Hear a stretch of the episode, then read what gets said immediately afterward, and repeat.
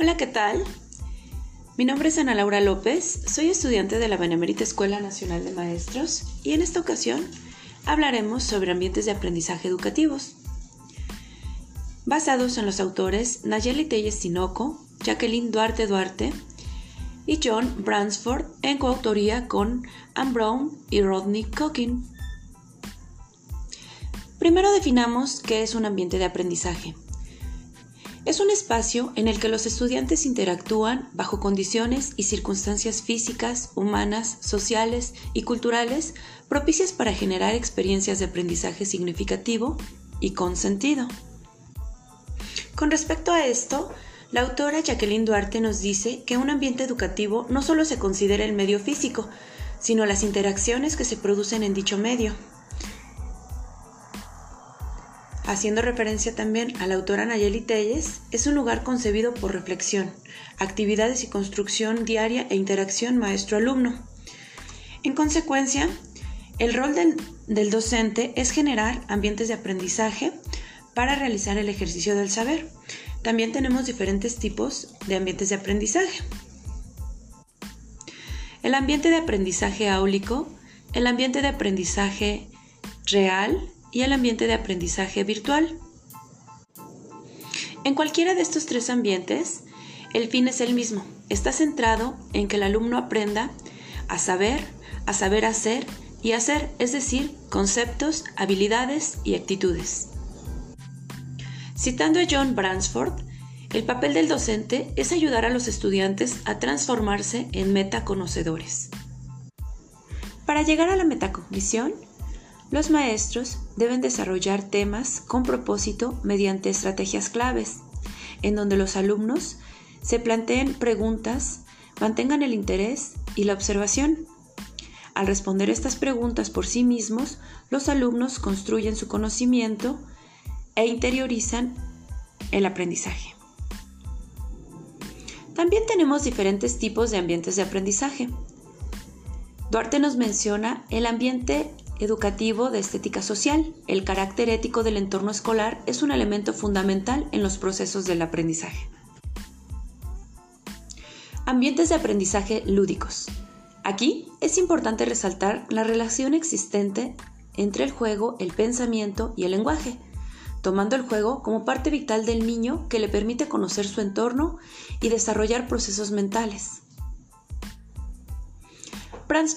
Por su parte, nos menciona los ambientes centrados. 1. En quién aprende, que es el alumno. 2. Centrados en el conocimiento, la información y actividades que ayudan al estudiante a desarrollar la comprensión. 3. Ambientes centrados en la evaluación. El ambiente proporciona oportunidades de retroalimentación, revisión y congruencia con las metas de aprendizaje. Ambientes centrados en la comunidad, es decir, en el entorno, el contexto al que nos referimos los hábitos y ámbitos en el salón de clases, la escuela y el grado, las normas, las expectativas, descubrimientos y todo lo que involucra el salón y la escuela. Con respecto a los ambientes de aprendizaje virtual, los tres autores los mencionan y la posición es del docente que deja de ser la única fuente de información y se convierte en un participante activo de la comunidad de aprendizaje pues solamente define un clima, estimula el plano, la intelectualidad y funciona como modelo para la definición y solución de problemas. Pero es realmente el estudiante quien busca la información y quien tiene una fuente inautable de información y aquí lo que se debe apoyar al alumno es a buscar en las fuentes correctas, a discriminar información falsa o bulos a desarrollar un pensamiento crítico y la autonomía para aprender, así como el trabajo colaborativo. En el ambiente de aprendizaje real, debemos aprovechar las situaciones como el clima que nos pueden dar eh, oportunidad de tratar temas, por ejemplo la lluvia, para tratar el ciclo del agua. Entonces se aprovechan esos temas y los niños pueden ver el efecto en ese momento de lo que está sucediendo y lo pueden comprender mejor. Y en conclusión, el aprendizaje está basado en experiencias de los individuos.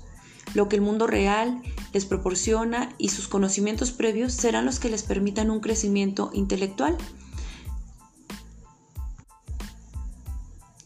La finalidad de crear ambientes educativos para los alumnos es que ellos puedan resolver problemas, que tengan una capacidad analítica de investigación, que puedan trabajar en equipo, que desarrollen habilidades y destrezas de lectura comprensiva, que tengan la capacidad y el razonamiento lógico-matemático, que manejen la tecnología, que tengan el conocimiento de idiomas extranjeros, establezcan una interrelación comunicativa con sus compañeros, que consideren las diferencias individuales como una inclusión,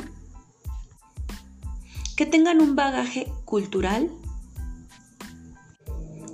y no solamente que memoricen los contenidos. Por mi parte es todo sobre ambientes de aprendizaje. Gracias.